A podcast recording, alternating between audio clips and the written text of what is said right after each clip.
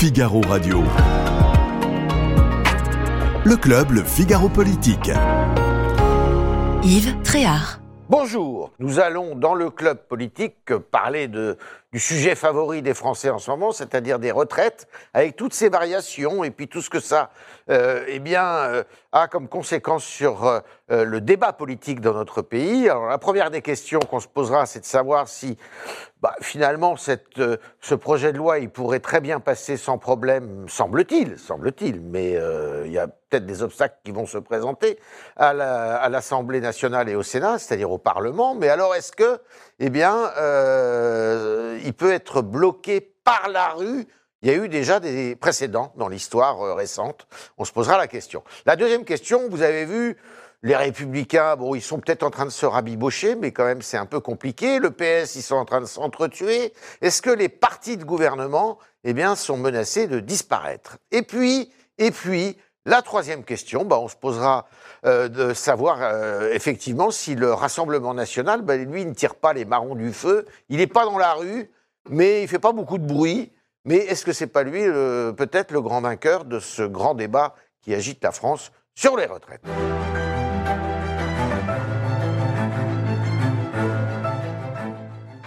Nous sommes avec Cécile Crouzel, rédactrice en chef adjointe au Figaro Économie. Nous sommes avec une grande reporter parmi nous. Sophie, Sophie de Ravidel, euh, du service politique, qui suit plus particulièrement d'ailleurs la, la gauche, et la gauche euh, qui est aussi euh, dans la rue, aussi beaucoup. Et puis euh, Alexandre Devecchio, qui est rédacteur en chef adjoint des pages débat et opinion, qui le dirige. Et ce soir, notre invité, eh ben, notre invité, c'est Anne Levade, qui est Bonsoir. professeure de droit constitutionnel, qui est présidente de l'association française de droit constitutionnel, qui est membre de la haute autorité pour la, la transparence de la vie publique. voilà, exactement. et euh, qui va nous éclairer de ses lumières euh, sur euh, certains points qui ne sont pas évidents. On parle beaucoup de 49.3, mais là, en l'occurrence, on parle d'un autre article qui s'appelle l'article 47.1. Alors, je vous l'accorde. Ma première question est un peu alambiquée, un peu, voilà. Mais c'est vrai que sur le papier, on se dit, bon, la loi, le projet de loi, il peut passer. Selon la formule, du- de la, la- la- la- la- la procédure du- de l'article 47.1 que le gouvernement veut euh, appliquer. Mais dans la rue, alors là, ça, ça monte. Il y a une manifestation la semaine dernière, 1,2 million. Euh, il y en a une autre le 31 prochain, le mardi prochain, qui risque aussi d'attirer pas mal de monde. Et pourquoi pas un blocage. Et je vous parlais d'un précédent, c'est le précédent du, euh, effectivement, du CPE, c'est-à-dire euh, du contrat première embauche. C'était en 2006 où, euh, pour la petite histoire, eh bien, c'était, ce texte avait été adopté. Ça permettait de- de- d'en employer les jeunes de façon un peu plus facilement. Mais le président de la République, Jacques Chirac en l'occurrence, était revenu à la télévision peu après son adoption en disant bah, écoutez, on laisse tomber. Et donc le truc n'avait pas été, le, le texte n'avait pas été adopté. Bon, Cécile, d'abord, est-ce que euh, faut être inquiet pour ce qui se passe quand même dans le climat social de ce pays? Inquiet, en tout cas, il y a, oui, il y a un fort mouvement de mobilisation. Comme il y en a, il y a un, un peu, c'est 1,2 million, 1,3 million mardi dernier, c'est beaucoup. Oui. C'est dans jeudi les étiages. dernier. Mhm. Euh, jeudi dernier, pardon, et c'est dans les étiages euh, quand même de- des manifestations contre la réforme euh, des retraites dé- menée par Eric Woerth sur Nicolas Sarkozy en 2010. Donc on est sur des étiages hauts pour une première journée. Euh, après, il se trouve que la France a connu des mouvements sociaux durs euh, à plusieurs reprises et qui n'ont pas empêché euh, les lois d'être adoptées. Les réformes des retraites de 2010, donc il y a une très forte mobilisation. hein. Il y a eu Il n'y avait pas eu de blocage du pays. Hein Ah si, parce qu'il me semble qu'il y avait eu blocage des raffineries aussi. hein, Sauf qu'ils avaient ça envoyé les forces de l'ordre, Ouais, hein. ouais, Nicolas Sarkozy a quand même envoyé les forces de l'ordre. Euh, voilà, après, il y a eu une grève quand même très longue de la SNCF, par exemple, en 2018, euh, qui, avec euh, tout Alors. printemps, qui n'a pas... Qui, et la loi ferroviaire est passée. Ouais. En 2016 aussi, il y avait quand même l'opposition à la loi El Khomri, aussi avec Mhm. l'occupation de place de la République. Ça durait quand même pareil. C'était très étalé, très très long. Et ça a été quand même adopté. Donc en fait, c'est- ça dépend un peu aussi de, de- de la volonté du gouvernement ou pas de passer. Euh, En force. Enfin, outre pas ou en force. En force, en tout cas, outre, et de dire, bon, bah, l'adoption. De au pas se laisser intimider. euh, après, je ne sais pas, jusqu'à la question, oui, c'est jusqu'où. euh, c'est Peut-être que si on reste sur des étiages autour d'un million, ça reste. euh, voilà. Il y a une chose aussi qui rentre dans l'équation, c'est que c'est plus difficile de bloquer le pays à cause ou grâce, et comme on le voit, du télétravail. Ça, ça change quand même la donne. hein. Parce qu'aujourd'hui, on ne peut plus bloquer une ville.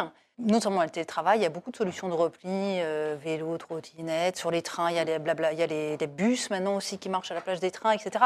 Ça avait joué aussi ça déjà en 2018. Il y en a qui hein, donc euh, aussi, ça, les capacités de blocage sont un, quelque peu amoindries. Je parle sur les transports sur ça. hein. Là, il y a, il y a aussi moins d'impact. un- un autre- une autre dimension, c'est que il y en a beaucoup qui se disent, bah, avec l'inflation, tout ça, on n'a pas Alors les ça, moyens de beaucoup. manifester. Ouais, ça joue beaucoup, Oui. ouais. Ça joue aussi. beaucoup, c'est euh, Jean-Luc Mélenchon a parié un peu là-dessus en Mm. organisant une mobilisation le samedi. Et Oui. d'ailleurs, il a appelé. Est-ce que ça, on a entendu parler dans les médias, mais il faut s'en méfier, que ça a été, euh, ça n'a pas été un succès Il faut samedi se méfier dernier. des médias. Non, non, non, Non. Non, mais des, des- des commentaires un peu rapides, quoi. Oui, oui, oui, non, tout à fait. En fait, euh, bon, il y a eu à peu près euh, 14 000 personnes selon Odoxa, le cabinet indépendant qui fait les comptages. C'était une mobilisation moyenne, mais enfin pas complètement nulle non plus. Euh, sans doute un peu inférieure à celle qu'il avait déjà organisée en octobre sur la vie chère. Ce qu'il faut se dire, c'est que euh, lui a le sentiment qu'il y a effectivement une difficulté de plus en plus pour les syndicats. Et d'ailleurs, euh, certains le reconnaissent hein, dans les syndicats qui invitent les salariés à poser un jour de congé plutôt que de, de se mettre en grève. Mhm. Donc c'est quand même euh, une reconnaissance de, de- de- de- des conséquences de l'inflation, euh, avec potentiellement ce qu'on avait misé, même d'ailleurs François Ruffin avait dit au départ... euh, mais De la fait, France moi, je-. De la France insoumise, député de la Somme, un peu indépendant, concurrent potentiellement euh, de Jean-Luc Mélenchon, en tout cas sur euh, les mobilisations euh, de la gauche radicale. Et il avait un peu dit, d'ailleurs dans nos pages du Figaro, que ils s'attendaient pas à une mobilisation énorme. Et donc eux-mêmes, ils ont été sans doute un peu surpris euh, par cette 1,2 million selon euh, la police, hein, donc un chiffre police, c'est-à-dire un chiffre Bah. quand même pas très fort. Enfin, je veux dire que la police a, a peu tendance à exagérer les chiffres. Euh, et du coup, euh, même, je pense qu'eux-mêmes ont été un peu surpris de cette descente dans la rue et d'une mobilisation euh, très forte et qui peut augurer pour mardi prochain quelque chose aussi euh, assez tonique. Mais alors, le gouvernement, parce qu'il y a Ruffin, il y a Clémentine Autain qui se sont exprimés en disant non, non, mais au Parlement, nous, on ne fera pas d'obstruction. Euh, comment Pas on peut ça. comprendre ce, discours-là? C'est bizarre, ça, parce que c'est quand même des professionnels de l'obstruction, généralement. Oui, Et de la je pense. Je pense qu'on peut leur faire confiance malgré tout pour Ouais. euh, mettre tous les obstacles, mais qui font partie aussi de, de la vie euh, euh, démocratique. J'ai envie de dire, là où il peut y avoir inquiétude sur le gouvernement, c'est justement est-ce que ce sont des manifestations qui agrègent le public habituel de la fonction publique, qui Ouais. a l'habitude de faire grève, qui est syndiqué, Et assimilé. ouais. assimilé, ou est-ce que ça dépasse là? On voit qu'il y a du mécontentement dans beaucoup de catégories de la, de la population, les, les commerçants, les artisans. On a eu les boulangers, c'est quand même dans un pays où le pain rare. l'importance qu'on connaît, de voir des mou- boulangers manifester, c'était quand même euh, assez euh, Alors, sur, surprenant. un, Donc, euh, sur un domaine très précis. Hein, qui est c'est un, celui de c'est la- un domaine très précis, mais hein. la- la- je pense que le risque pour le gouvernement est d'avoir une forme de- d'agrégation, de, synchronisation euh, euh, des colères. Euh, en, en réalité, et le risque aussi, c'est d'avoir une opinion qui est euh, très en défaveur, et ça, ça se dessine déjà, euh, de cette réforme-là. On se souvient des Gilets jaunes. Bon, il y, il y avait eu de la casse, c'était un peu différent, mais il y avait sur les, les- les ronds-points, en, en masse de personnes, en nombre, c'était pas très important. Par contre, il y avait 80% euh, des Français qui soutenaient le mouvement au départ. Donc euh, euh, la question, elle est là aussi pour le, le gouvernement. C'est jusqu'à quel point le gouvernement peut gouverner, contre son peuple. Moi, je crois que cette, ce mécontentement dépasse la question même des, des- des- des retraites, qu'on est dans une forme de, de- de crise de régime avec une, une, une incompréhension des, politiques technocratiques et comptables de ces dernières années. Et le- la, la question, c'est voilà, on peut très bien passer euh, au gouvernement. Le, le gouvernement a une majorité relative, mais une majorité tout de même, d'autant que la, une partie de la droite va, va soutenir le projet. Mais c'est jusqu'à quand hein. on peut, Pas tous. pas tous d'ailleurs, euh, jusqu'à quand on peut gouverner sans euh, être compris euh, par la majorité des Français? Il y a un rejet aussi du président de la République dans ce, cette colère, ce cri? À gauche, oui, il y a un rejet très clair. Ouais. Une partie de la droite, effectivement, en tout cas cette partie qui n'est pas forcément associée euh, à, la, à la majorité euh, macroniste. Et il y a une colère du terrain, c'est sûr, qui dépasse effectivement euh, le seul dossier des retraites, puisque d'ailleurs les insoumis qui, qui sentent un peu... On, on- on avait pas mal, euh, s'étaient engagés sur la vie chère globalement, et donc sur l'inflation, et donc évidemment venant euh, faire rejoindre toutes les luttes, euh, par exemple celle des artisans sur les questions Ouais. d'énergie, Mhm. pour essayer justement d'agréger Et euh, on verra euh, s'ils sont rejoints aussi sur le terrain par euh, le Rassemblement national, puisque ça n'était pas totalement exclu. Alors, Nevade, on a fait le tour des rues, là. Maintenant, on va rentrer dans l'hémicycle. Et, euh, et plus que dans l'hémicycle, parce qu'il y a le Sénat aussi. On dit, et on l'a écrit même, bon. Alors, il y a cet article 47.1, euh, au terme duquel, bon, euh, il y a 50 jours pour étudier le texte. Pourquoi c'est valable? On peut l'utiliser là, parce que c'est un texte qui consiste à, à parler du financement de la sécurité sociale et que c'est que pour les textes budgétaires qu'on peut avoir recours à cet article-là. Mm. Mais il y en a, et vous en faites sans doute partie, puisque c'est votre grande spécialité, qui disent bah ouais, mais constitutionnellement, ça peut être discutable. Alors, Alors, c'est peut-être pas aussi évident que ça. oui, c'est c'est des questions assez, euh, euh, effectivement, assez complexes parce qu'on n'a pas, euh, c'est ce qui rend ça passionnant pour le juriste, mais on n'a pas à ce stade de certitude. Alors, peut-être pour euh, euh, revenir à la question que vous ne m'avez pas posée, mais que vous avez posée auparavant, et je ne vais pas la traiter sous l'angle de la rue, euh, celle de savoir si euh, finalement le gouvernement pourrait euh, euh, d'ores et déjà réfléchir aux moyens de reculer ou euh, Oui. euh, de pratiquer ce que Guy Carcassonne avait appelé euh, à l'époque du CPE la, la susmulgation, puisqu'il y avait eu euh, promulgation puis suspension euh, du texte qui avait été promulgué, donc qui était entré en vigueur. J'ai envie de dire que le simple fait que le gouvernement euh, choisisse de recourir à l'article 47-1 semble indiquer le contraire. Pourquoi? Parce que cet article, il a euh, trois particularités. La première particularité, c'est qu'il concerne euh, la procédure de vote d'une catégorie de loi bien précise, loi de financement de la sécurité sociale.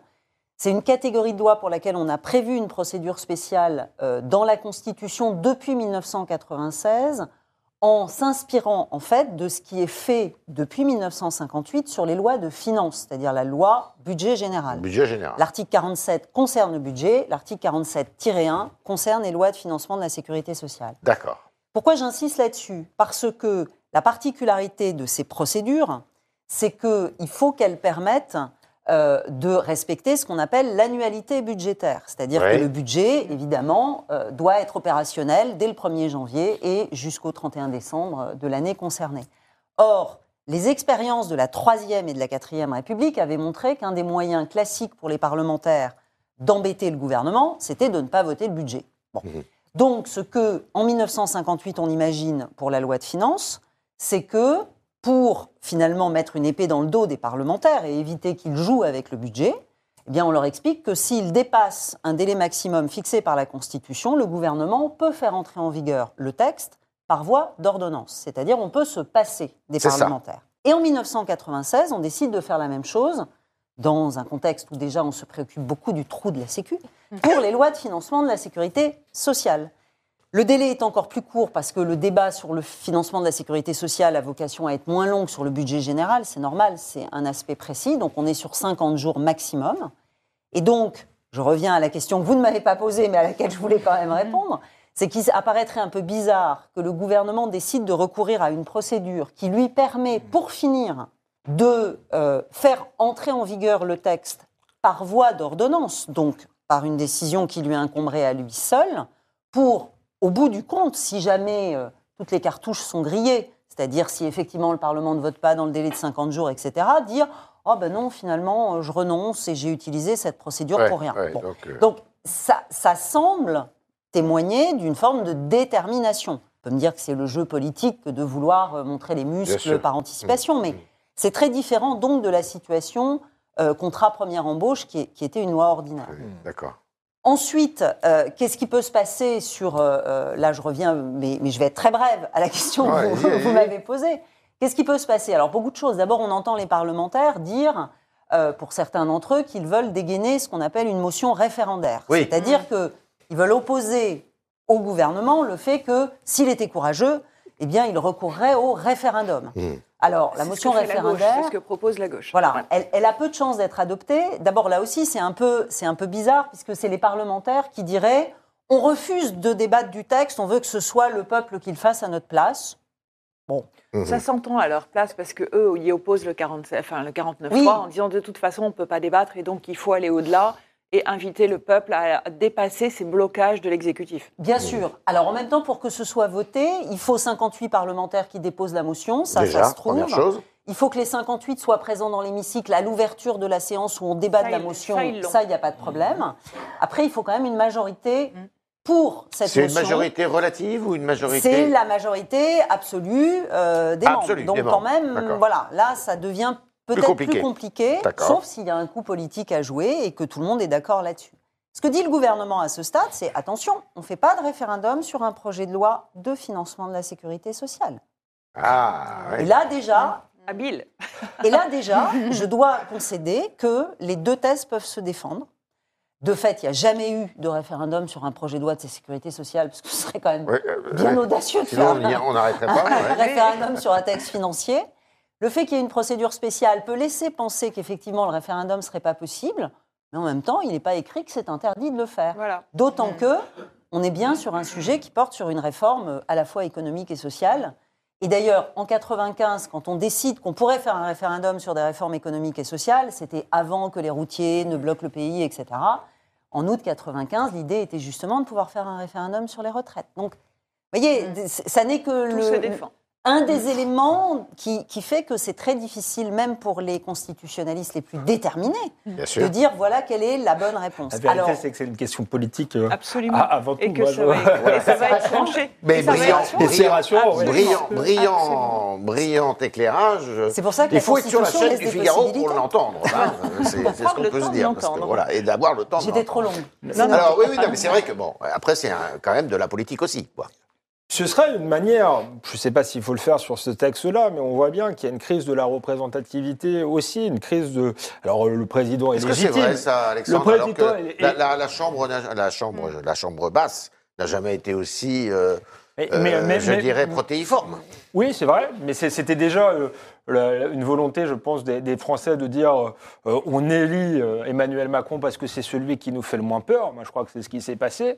Euh, c'est l'aventure la moins euh, compliquée, mais on n'a pas forcément envie de lui donner le pouvoir euh, pour gouverner. Et donc, on se retrouve dans cette situation de blocage-là. Et le, référendum est un moyen de, de dépasser ce type de blocage qui avait été prévu par le, le général de Gaulle. Donc, en réalité, pourquoi pas? Maintenant, je, il est évident que Emmanuel Macron le fera pas sur ce texte-là, puisqu'il est. On sait que les Français ne répondent pas à la question. Euh, ils il répondent- est- Oui, mais même s'il répondait à la question, on regardait tous les sondages, et il est sûr euh, de perdre. Ah, oui. Et je pense qu'il ira au bout de sa réforme, sauf euh, catastrophe, sauf une crise de régime qui se, se précipiterait vraiment, et, et on aurait du monde dans la rue, de la casse, euh, etc. Il le fera pour une simple raison, c'est que euh, c'est le seul élément euh, saillant euh, de son programme. Regardez la campagne d'Emmanuel Macron, il y avait un grand vide. Il y avait que ça comme Il avait que ça.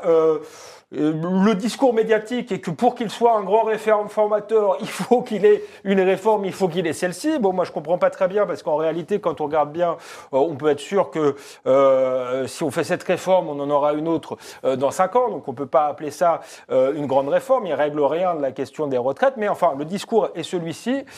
Et, et donc, s'il flanche maintenant, son, son- quinquennat est totalement terminé. Donc, il fera tout pour aller au bout, quand bien même euh, il le fait au prix d'une forte crispation sociale. Alors, en Allemagne, c'est 67 ans. En Espagne, d'où revient le président de la République la semaine dernière, ils sont en train de songer à passer à 67 ans. En Belgique, c'est 67 ans. Et dans bien d'autres pays, c'est plus, plus élevé que nous. Oui, c'est souvent plus élevé. Moi, je, Comment ça je- se fait, ce Moi, je l'explique par enfin, euh, ce qui a changé par 80, par le passage à la retraite à 60 ans de Mitterrand, qui en avait fait un marqueur. Et du coup, toute la société française s'est alignée sur une vision, je pense, du travail et, et- et- et de jusqu'où on peut travailler. Et de que vaut enfin, aussi un travailleur senior, que- qu'est-ce qu'il peut faire, etc. Tout ça, c'est décalé de 5 ans. Et du coup, ça a ancré une pratique culturelle. Les entreprises ont commencé à se séparer des gens quand ils avaient entre 50 et 60 ans, 57 ans. C'est Et l'histoire de la France d'après-guerre aussi. ça, enfin, effectivement, parce que Oui. moi, c'est vrai qu'il y a des gens plus âgés qui me disent, mais moi, euh, on avait la retraite à 65 ans euh, jusqu'en dans les années 80 Mm. et personne ne pensait que, que c'était insupportable. Et en plus, les gens vivaient Non, beaucoup plus moins. Il y a quand Ah, même beaucoup moins longtemps que je pardon. Pardon, pardon. Donc, je pense qu'il y avait un trait culturel. Les entreprises aussi ont, ont- ont, à ce moment-là utilisé ces pratiques-là, il faut le dire effectivement, Oui, pour, avec euh, les- pour se séparer des seniors. Donc, revenu dans l'idée que vraiment les seniors coûtent cher, sont peu productifs, etc. C'est entré vraiment très fort dans la mentalité. ont le droit à une Et- retraite, ont le droit à un temps libre qui ne soit Qui pas, qui soit un temps de repos, qui soit aussi une autre vie. C'était un peu l'idée d'après-guerre, Oui. l'idée de Mitterrand, qui était de défendre le droit pour les Français, et peut-être est-ce une spécificité européenne, mais C'est le pourquoi temps pas libre. Oui, celle du temps libre. Et pas, je dirais pas le droit à la paresse des écologistes, parce qu'on n'est pas là-dedans. Mais le droit à un temps libre, à une autre Mais c'était quand même un petit peu paradoxal en fait de prendre cette décision en 81 alors qu'on Oui. savait déjà que le baby boom était passé. hein. Il a pris quand même la décision euh, la, la plus. Ouais, la ouais, plus, ouais, euh, ouais, ouais. Et après, on a rattrapé. Et, mais- et c'est vrai que je, je pense qu'il y a effectivement je- sûrement cette idée du tourné, mais il y a vraiment aussi dans les entreprises, il y a toute une pratique qui s'est mise en place, qui a vraiment infusé euh, les mentalités, etc. Et ce qui est assez frappant aussi, c'est que quand on recule l'âge de départ à la retraite, eh bien l'âge de rupture, des ruptures conventionnelles des départs le anticipés, même? non, Non. il bouge. Ah non, il bouge. il bouge. Ouais. Et d'ailleurs, Non, il a considérablement augmenté ces Ben dix oui, il dernières bouge. années. Il- et déjà, le, le- le taux d'emploi a augmenté, mais l'âge où on, on se sépare un peu avant des seniors, des, des pics des ruptures conventionnelles, et bien il bouge. Euh, Comme quoi, il y a vraiment une adaptation Ah oui, parce claire. que les entreprises, ça coûte cher pour elles si elles doivent les, les larguer euh, 10 ans avant la Ben retraite. oui, ils s'attachent au droit, hein. du, au droit du chômage et au droit de...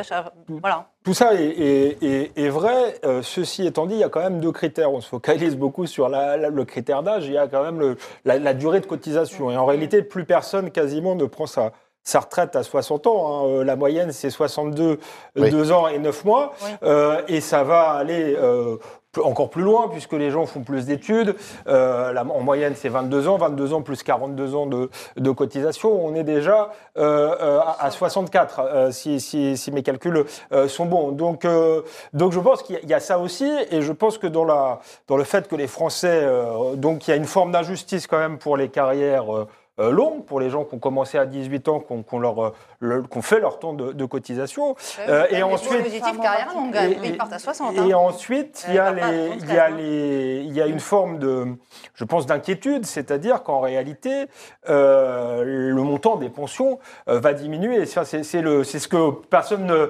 euh, ne dit, notamment euh, pour, pour ma génération, c'est-à-dire qu'on va avoir des, des on va travailler de plus en plus pour euh, des pensions de, de plus en plus faibles. Donc on voit bien que le système par, euh, par répartition, même en travaillant très tard, euh, fonctionne plus très bien, sauf à Enfin, il aller jusqu'à encore. 60, Il fonctionne encore aujourd'hui. il fonctionne encore aujourd'hui. Rassurez-moi pour moi. Ça permet, ça permet effectivement, en fait, aujourd'hui, la, la réforme a pour but de, de payer la retraite de ceux qui sont déjà. Alors, euh, On va- non, non, mais attendez, je voudrais qu'on sorte, parce que là, on est. Oui, mais le- Non, mais c'est quand même le cœur Juste- du problème. Non, non, Et le donc, je pense que c'est le cœur de l'inquiétude, que les Français ne sont pas idiots. On est dans, le- un débat qui est À très propos technique. de Là, ce que je voudrais. oui, mais à juste propos, à je voudrais propos de qu'on- cœur, il y a le Ouais. corps, et le corps, le Conseil d'orientation des retraites n'est pas aussi pessimiste que, que nous le dit notre oui. ami Alors, Alexandre. euh, ce que je voudrais que vous nous disiez, euh, Sophie, euh, on voit que la- les, les syndicats sont très unis euh, pour le moment. oui, absolument. Une Euh, euh, depuis Est-ce 2010. que le lien se fait entre la gauche, la NUPES et ce, ce front syndical de se faire. Et est-ce que le front, le, oui, ça, ça, ça, ça, ça marche, ça? Les disons, syndicats sont très, très méfiants. méfiant, hein. parce qu'il y a toute l'histoire française encore euh, qu'on pourrait rappeler euh, euh, de séparation en rappelant les liens qui a pu y avoir très serrés, qui, qui- des liens qui ont existé entre par exemple la CGT et le Parti communiste, Ouais. et puis la rupture qui s'est euh, qui, est arrivée. Et puis ce, alors ce qui est en train de se renouer, disons, c'est sous euh, la pression de la rue. Et c'est la rue qui oblige, c'est la rue qui oblige les syndicats, la rue de surtout depuis euh, la semaine dernière où on a vu qu'elle partait, qu'elle prenait, et la rue qui oblige la NUPES à tenir unie. Parce qu'il y a des très grosses divisions au sein de la NUPES, il y a quand même aussi des divisions un peu au sein des syndicats, et elles sont pas minces. Ce qui était intéressant, en, juste en un point, c'est de raconter, parce que ça, tout le monde ne le voit pas, mais il y a eu cette délégation de parlementaires de la NUPES, hein, la NUPES étant cette formation, euh, de ra- ce rassemblement de la gauche avant les ouais. législatives. Ils sont allés voir le, le cortège de tête des syndicats et n'ont pas pu accéder aux syndicats. Et donc, euh, ce qu'il faut savoir, c'est Laurent Berger de la CFDT qui a un peu bloqué, qui ne voulait pas que les politiques viennent Ah, ouais. entrer dans ce cortège de tête à cause des insoumis Ça, c'est intéressant, ça. et euh, Philippe Martinez de la CGT qui ne voulait pas que les insoumis soient là aussi. Et donc il y a quand même des tensions, c'est un peu comme deux aimants hein, qui, qui, qui, ensemble whit, peuvent provoquer, euh, produire une force, mais qui s'opposent aussi quand on ne les euh, met pas bien l'un en face de l'autre. Anne, est-ce que c'est la rue qui gouverne dans ce pays? C'est compliqué de répondre juridiquement, évidemment non. Non. En pratique et ponctuellement, oui, parce que dans la rue se fait aussi une partie de la politique. Et de la Ouais. démocratie. Et donc, alors, pas juridiquement, mais Ouais. en pratique, oui, il y a en tout cas euh, des, des moments euh, euh, j'allais dire, de soulèvement, en tout cas de réaction populaire Mmh, mmh. qui oblige euh, ceux qui nous gouvernent à réajuster leur position. En revanche, je trouve que ce qui est très intéressant dans ce débat sur les retraites et, et dans ce qui était rappelé, c'est aussi que euh, on a tendance parfois à confondre les différentes formes de démocratie. Et qu'en réalité, ce qu'on voit aujourd'hui dans le, le- le rejet des formations politiques par les syndicats, c'est le refus d'une confusion entre ce qui est la démocratie politique et la démocratie sociale, parce que chacun a sa représentativité propre. Et son rôle. Alors, tout ça est un peu compliqué parce que, et donc évidemment son rôle, et tout ça est un peu compliqué parce que longtemps on considérait que euh, la démocratie sociale allait modérément bien, et il y a fort longtemps qu'on mettait en cause la représentativité des syndicats, souvent d'ailleurs en comparant des traditions étrangères et en disant, mais en France, les corps intermédiaires, etc. Et par opposition, on disait la démocratie politique, en revanche, euh, la France est un peuple politique, etc. Et aujourd'hui, finalement, les partis se retrouvent pas en si bonne posture que ça. Ils, sont en train de se ratatiner Bien pour sûr. ceux qui sont des partis. Et d'ailleurs, ils se font remplacer par des choses qui Des mouvements, parfois ouais. s'appellent mouvements, Mhm. parfois s'appellent euh, rassemblements, et qui sont, se présentent eux-mêmes comme éphémères. Parce que finalement, se présenter comme éphémère, c'est éviter, euh, si on se casse la figure, de dire qu'on a échoué. Oui, bien sûr. Donc c'est- voilà, il y a une espèce de reconfiguration qui fait qu'aujourd'hui, je pense qu'ils défendent d'autant plus leur précaré qu'ils sentent bien qu'il y a une fragilité. euh, ils ont besoin les uns des autres, mais ils ont peur de se faire manger les uns par les autres. Vous avez fait ma transition. Magnifique. Euh, parce que la deuxième question, c'était justement de se dire. Alors là, ils sont. Eux, ils aimeraient bien ne pas être éphémères et ils se revendiquent pas du tout éphémères parce qu'ils ont de l'ancienneté derrière eux. Mais bon, euh, on se demande si ça va continuer parce que, bon, le Parti Socialiste est en pleine. euh, tiraillement, en pleine guerre civile, euh, ça va se conclure, euh, ou pas d'ailleurs, à Marseille, euh, ces trois prochains jours. Et puis, chez LR, il semblerait qu'ils aient trouvé un terrain d'entente sur justement les retraites, mais ils ont offert quand même un spectacle qui était quand même assez, euh, euh, assez peu euh, convaincant sur ce sujet-là, avec finalement une droite, euh, je sais pas, la droite sociale, la droite libérale, je ne sais pas si c'est ça. C'est peut-être plus des guerres d'ego, j'ai l'impression. Enfin bon, peu importe. Mais euh, voilà. Et euh, on, on se dit qu'ils n'existent pas dans le débat finalement. Mais peut-être que si, parce que LR est un point clé Oui, je- pour le passage à l'Assemblée nationale et au Sénat d'ailleurs de ce texte. hein. Je dirais, oui, pour moi, la situation est quand même différente entre LR et le PS. Euh, LR, euh, moi qui ne suis pas au jour le jour les, la politique, les, les disputes entre Retailleau et Ciotti euh, sur la ligne, c'est quand même un peu lunaire. Pour, je Oui. pense pour les trois quarts des Français, ça, quand même, ils ont l'air quand même d'avoir un peu les mêmes idées. Enfin, Ouais. J'avoue que là, euh, je sais pas, il y a des choses qui m'ont échappé. Euh, et sur les retraites, c'est quand même un point d'appui euh, capital en fait pour Ouais, euh, faire passer euh, le vote au Parlement. Il y a un- effectivement, il y a un peu de droite sociale. Bon, c'était quelque chose, c'est un courant qui existe. Euh, après, pour quand même les LR, il faut qu'ils fassent attention, ils sont quand même très identifiés par leur électorat et par leur corps quand même de, de doctrine pour une réforme des retraites, pour la tenue des dépenses publiques, etc. C'est quand même, ça fait quand même partie un peu de l'ADN quand même. de- depuis des c'est- années des années. Quoi. Hum. bah, c'est un petit peu leur ADN quand même. Hein. c'est leur positionnement politique quand même sur la maîtrise des dépenses publiques. Euh, Parti socialiste, alors là par contre, c'est vrai que pff, Ouais. C'est lunaire aussi. euh, là, euh, bah, j'ai l'impression qu'il y a quand même plus de, de- de fractures euh, idéologiques fortes Oui. enfin, quand même entre l'alliance ou pas avec la Nupes. non, non, Enfin, je- non, non. Enfin, C'est- je- c'est je- très, très enfin, En tout cas, euh, il me semble en tout cas que alors qu'Emmanuel Macron ne va pas se représenter en 2027, qu'il pourrait y avoir quand même un petit peu un, un boulevard pour à la fois LR et puis pour la social-démocratie. Il Mhm. il y a quand même une aile gauche euh, Mhm. voilà, autour de ces idées qui, qui peut rassembler un certain électorat. Là, ils sont en train de se disparaître eux-mêmes. Et, Et oui. voilà, il y a quand même des questions. Ils sont alliés avec la NUPES, mais quand même sur l'Europe, base socialiste, euh, être quand même allié avec euh, certains de la NUPES, c'est un peu lunaire sur certaines questions quand même clés. voilà. Eux, je ne sais pas trop où ils sont là. Oui. Alors, Alexandre, je sais que ça, c'est un sujet que vous aimez bien. Quand on dit, bon, bah voilà, ça, c'est pour la droite, c'est son corps de doctrine et tout. Mais on oublie qu'il y a quand même, effectivement, cette droite sociale qui a un peu été oubliée par euh, les différents leaders de la droite depuis des années et des années. Euh, De Gaulle euh, avait un discours pour... Mm. Et d'ailleurs, il avait un, un électorat euh, ouvrier, populaire. Malraux disait que le, le RPF était le, le Oui, c'était le métro à 6 heures du Ah, soir. Le métro à 6 heures du soir, évidemment.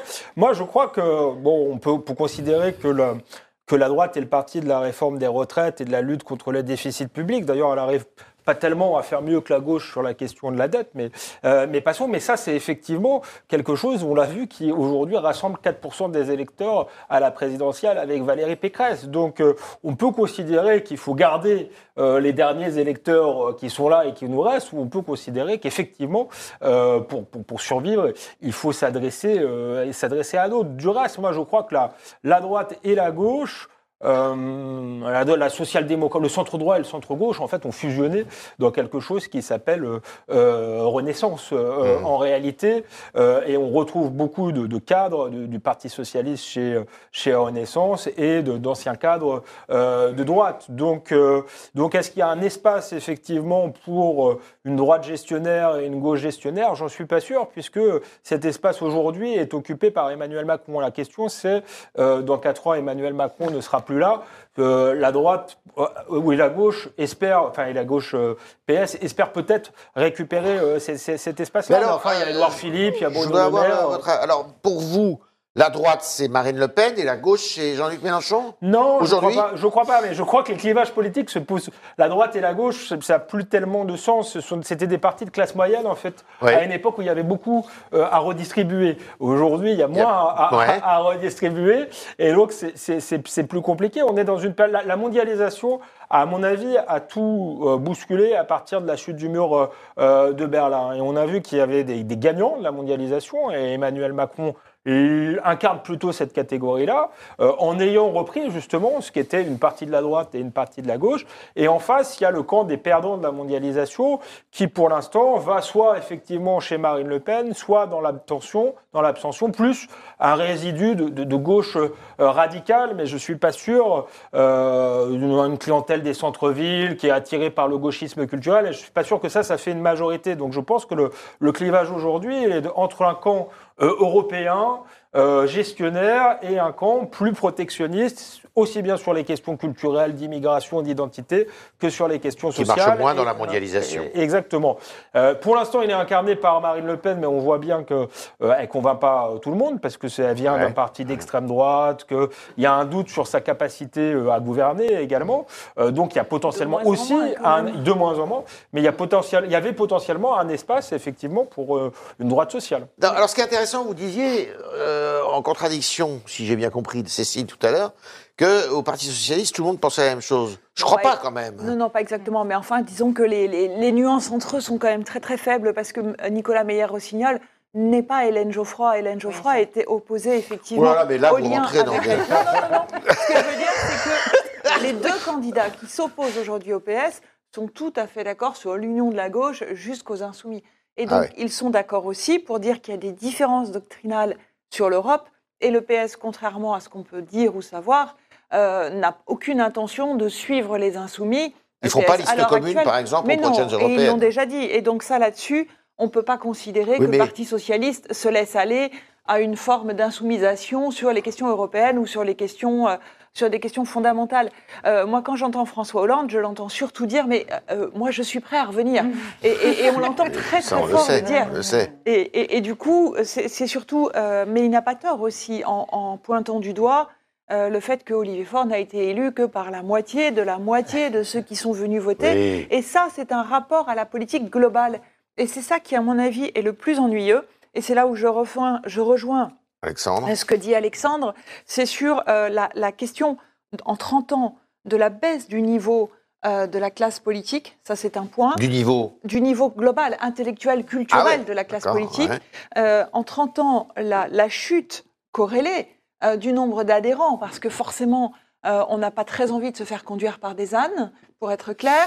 Et troisièmement, ce qui est assez impressionnant aussi, c'est la prise de relais, parce que forcément, la nature a horreur du vide, et la prise de relais par des des influenceurs, entre, guillemets, de la démocratie, qui viennent du monde économique ou qui viennent euh, de think tanks ou d'autres modes euh, d'influence que, la politique. Et ça, pour moi, c'est un vrai problème parce qu'aujourd'hui, les partis politiques ne sont plus que les réceptacles d'une opposition euh, à celui qui dirige, quel que soit celui qui dirige, hein, parce qu'on l'a vu avec François Hollande, très justement, la loi travail qui avait été, après la première de ces manifestations très hostiles, même anticipant celle des Gilets jaunes.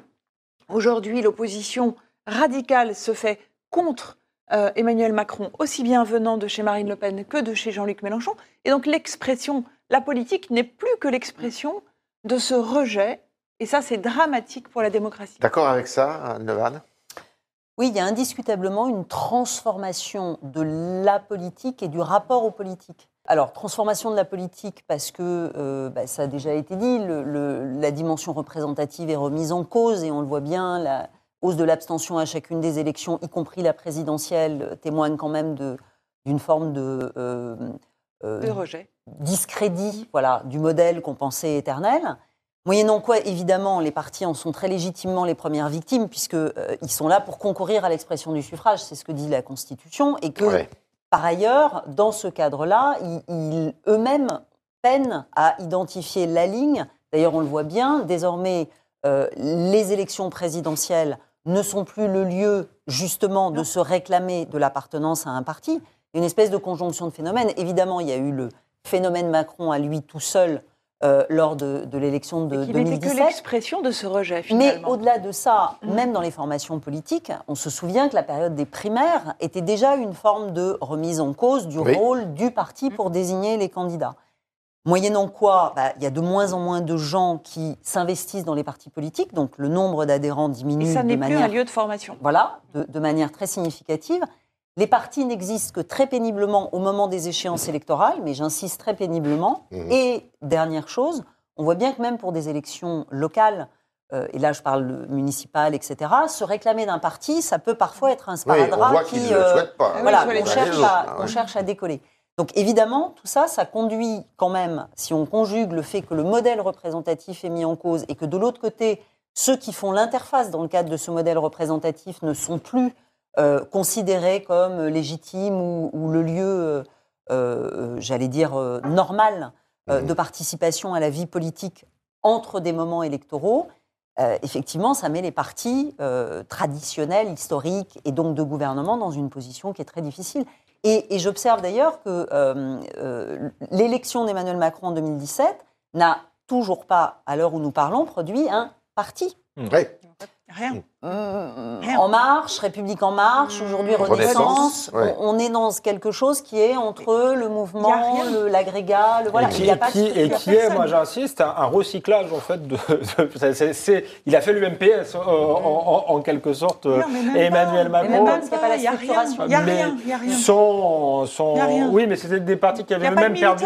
Il qui avaient perdu leur identité. Ce- Cela dit, il a assez peu attiré de caciques à cette occasion. Aucun. Moi, ce qui me, fra- pardon, je, je me permets, ce qui me frappe moi aussi, c'est quand on rencontre euh, des jeunes ou d'autres enfin, gens dans la société, ceux qui veulent militer et influencer, ils ne passent pas. Ça leur vient même plus à l'idée d'entrer dans un parti. Ils rentrent dans des, Dans des ils rentrent clubs, dans des des cercles de associations, des, ONG, ONG. des cercles de réflexion, des ONG, beaucoup. Ou, alors moi je le vois plutôt que dans le monde, dans l'entreprise, il y en a beaucoup qui essayent d'agir par ça, par des cabinets, enfin, vous voyez, par des cabinets de. RSE, Mm. à- au sein des entreprises, en appuyant, etc. Parce que comme il y a une pénurie de main-d'œuvre, il y en a beaucoup qui réclament, euh, etc. Ou ils agissent par la voie juridique aussi, par les attaques, par exemple, sur la loi sur le devoir de vigilance qui mettent en assigne des entreprises. Donc ils sont avocats pour ces choses comme ça. Donc en fait, ils, ils- ils- ou dans les cercles de réflexion. Donc c'est vrai que euh, moi, les gens autour de moi ou même plus jeunes, mais c'est-à-dire que j'ai l'impression que ça a bien l'idée à personne d'entrer dans un parti. Ouais. Et le parti ne produit pas de doctrine. Non. Donc, Et ne pas de- pas de de- doctrine. de- ne- produisent pas de doctrine aujourd'hui. Et- Ne produit Donc, pas euh, d'idées. Oui. Voilà, les gens ils vont ailleurs en fait. Et avec une chose qui est frappante par rapport à ce que vous dites, c'est que euh, on, on sait, il y a 20 ou 30 ans, il y avait des gens venus de la société civile, ce qui ne Oui. veut pas dire grand-chose, mais qui à un moment donné se rapprochaient d'un parti et rentraient dans cette ligne-là. Alors qu'en réalité, le phénomène que vous décrivez crée des gens qui participe d'une certaine Mmh. manière Ah oui. à euh, la politique Mmh. au sens le plus général du Au terme, débat. Mmh. mais totalement hors des cadres de la démocratie représentative, puisqu'en fait, ils sont jamais candidats aux élections. Si je peux me permettre, c'est très intéressant Attends. sur le. Fini. Oui, Non, c'est ça que je voulais Oui, dire, en fait. Voilà, parce qu'ils Ouais. ils vont décaler en quelque sorte le, le propos. Non, très justement, et je me permettais de rebondir sur le, le- pour ce que je connais à gauche, sur la question de l'écologie et du climat. Et c'est très clairement, euh, par exemple, Cécile Duflot, qui est partie chez, euh, qui est ancienne ministre, euh, présidente de, de secrétaire nationale des écologistes, Ouais. qui est partie chez Oxfam, Benoît Hamon, qui est parti aussi dans sa propre, dans une ONG.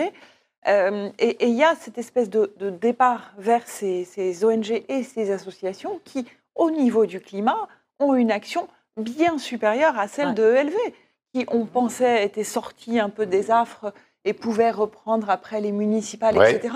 Sauf qu'on voit bien que ben, ELV, ils ont du mal. Il décolle Marine- pas, quoi. Ouais, non, ça décolle pas. Et Marine Tondelier, euh, qui est l'actuelle euh, secrétaire nationale, elle peut faire ce qu'elle veut, mais pour l'instant, elle ne compte pas, elle ne pèse pas, même si le parti va se lancer dans une euh, démarche de refondation, Mm. justement en essayant, en faisant appel, et c'est pour ça que on voit un rapprochement aujourd'hui entre les écologistes, paradoxalement, et Philippe Martinez euh, de la CGT, Ah oui, c'est euh, vrai. qui lui a, a- a rencontré entre guillemets l'écologie, figurez-vous, dans un contre-sommet du G7 à côté de Biarritz, et qui était sur scène avec le patron de Greenpeace France, Jean-François Julliard. Et c'est là où il y a eu une espèce de connexion qui s'est faite entre les écologistes et, euh, et, et la CGT.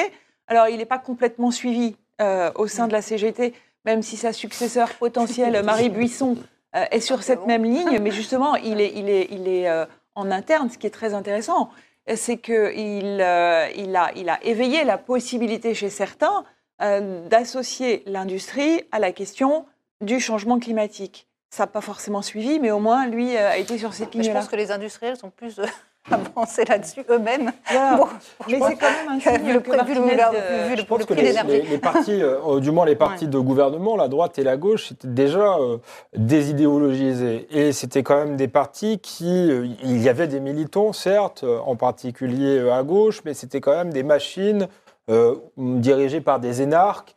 Euh, voués au pouvoir avec la même euh, vision euh, gestionnaire, en fait très proche entre le centre droit euh, et le centre gauche. Et en fait, Emmanuel Macron est sorti d'une forme presque d'hypocrisie, euh, j'allais dire, il est le, le, le l'énarque en chef, en Il quelque assume. sorte. Et moi, je crois, quand je parlais de crise de régime, euh, c'est qu'il y a aujourd'hui cette, euh, cette, cette énarchie, cette technocratie euh, n'est plus en phase euh, du tout avec le pays, mais il n'y a pas d'élite aujourd'hui de substitution euh, pour, pour la remplacer, ce qui lui permet de se, de se maintenir en place, mais de manière de plus en plus difficile. Et on le voit avec le- la réforme des, des- des retraites sur, sur fond de très grande voire euh, euh, de haine pour une partie des haine, Français. ouais. C'est Alors- même embêtant, non, pour la suite? Ah oui, c'est très Alors C'est justement, une crise de la démocratie. très bonne transition, parce que la suite, c'est ben, la suite, c'est peut-être elle qui va l'écrire, on n'en sait rien. Ou lui, le Rassemblement national. Puisque le Rassemblement national, vous avez remarqué, on n'en a pas parlé depuis le début, quasiment pas d'ailleurs. Euh, il est un peu absent quand même du débat sur les retraites. Euh, il ne veut pas participer à l'agitation dans la rue. Euh, on va voir ce qu'il va faire à l'Assemblée nationale. Est-ce qu'il va être dans davantage d'obstruction que la NUPES Ça va être intéressant de voir ça. Euh, et euh, on voit une petite musique en disant, bah, de toute manière, 2027, euh, ça pourrait bien être son tour. Ça peut être le cas? Non, je ne demande pas d'être la petite d'elle, Non, mais je ne vais pas me lancer mais- dans. Euh, euh, cela dit, je, je- je pense que oui, ça peut Oui. être le cas. D'autant que moi, il y a quelque chose qui me, qui me frappe beaucoup. C'est à quel point aujourd'hui, euh, le Rassemblement national est finalement la formation politique qui rappelle que c'est à l'Assemblée que doit avoir lieu le débat. Ouais. Et ça, c'est- quand même très étonnant.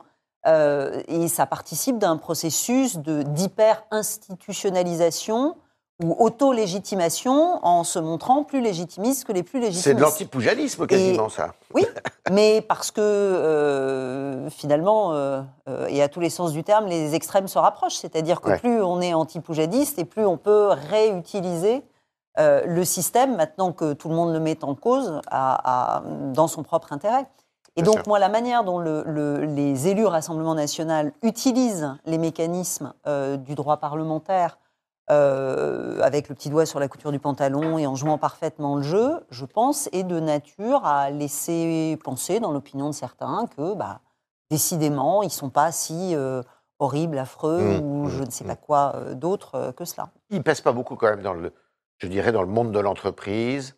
Est-ce qu'ils ont, ils, ils commencent à avoir de, de l'influence Ah, dans le monde de l'entreprise, moyennement, pas beaucoup, non. Euh, non. Et chez les syndicats, c'est difficile aussi. hein. Il y a- C'est il y a quand compliqué. même, euh, ouais, il y a il y a quand même euh, un barrage euh, qui est mis. Dans le monde de l'entreprise, alors eh ben, évidemment, il y, a plein de, il y a plein de salariés qui votent euh, RN. Ouais, Donc, ouais, les- bien sûr. voilà, le monde de l'entreprise, c'est il est fait de, de, de Français. Hein. C'est c'est nous, quand on est entreprise. Et les Mais- TPE, les mais, euh, PME peut-être plus.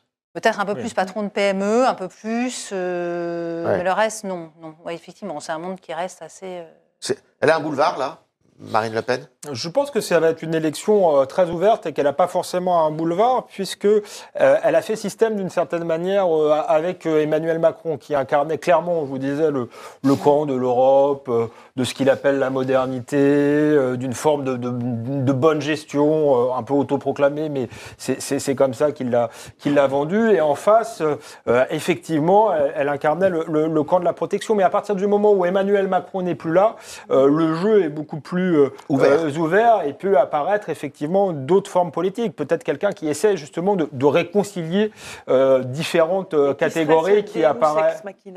Ah, j'en sais rien. Non, j'en sais rien. Mais, mais- mais- forcément une idée, mais non, non, il reste, il reste 5 ans, donc c'est très, c'est, c'est, Quatre c'est- ans, ouais. euh, quatre ans, donc c'est, c'est extrêmement, euh, extrêmement compliqué. Mais je, je pense que le jeu est plus ouvert et que Marine Le Pen a un problème, c'est précisément euh, les retraités. Euh, j'allais dire, c'est que Ouais. cette réforme des retraites peut sembler euh, la servir. Elle est en phase avec la majorité de la population, mais enfin le public qui vote le plus aujourd'hui, ce sont les vrai. retraités qui, qui défendent en réalité le statu quo.